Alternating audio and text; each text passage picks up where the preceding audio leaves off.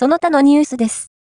連載、令和5年度卒業記念特集、第26回、深田武史聡レスリング、考える。総大レスリング部で首相を務めた深田武史聡は、大学4年間をこう振り返る。どうしたら勝てるのかを常に考え、大学2年時には全日本学生選手権優勝、大学3年時には全日本選抜選手権3位などの結果を残した。最終年には、志願して首相に就任。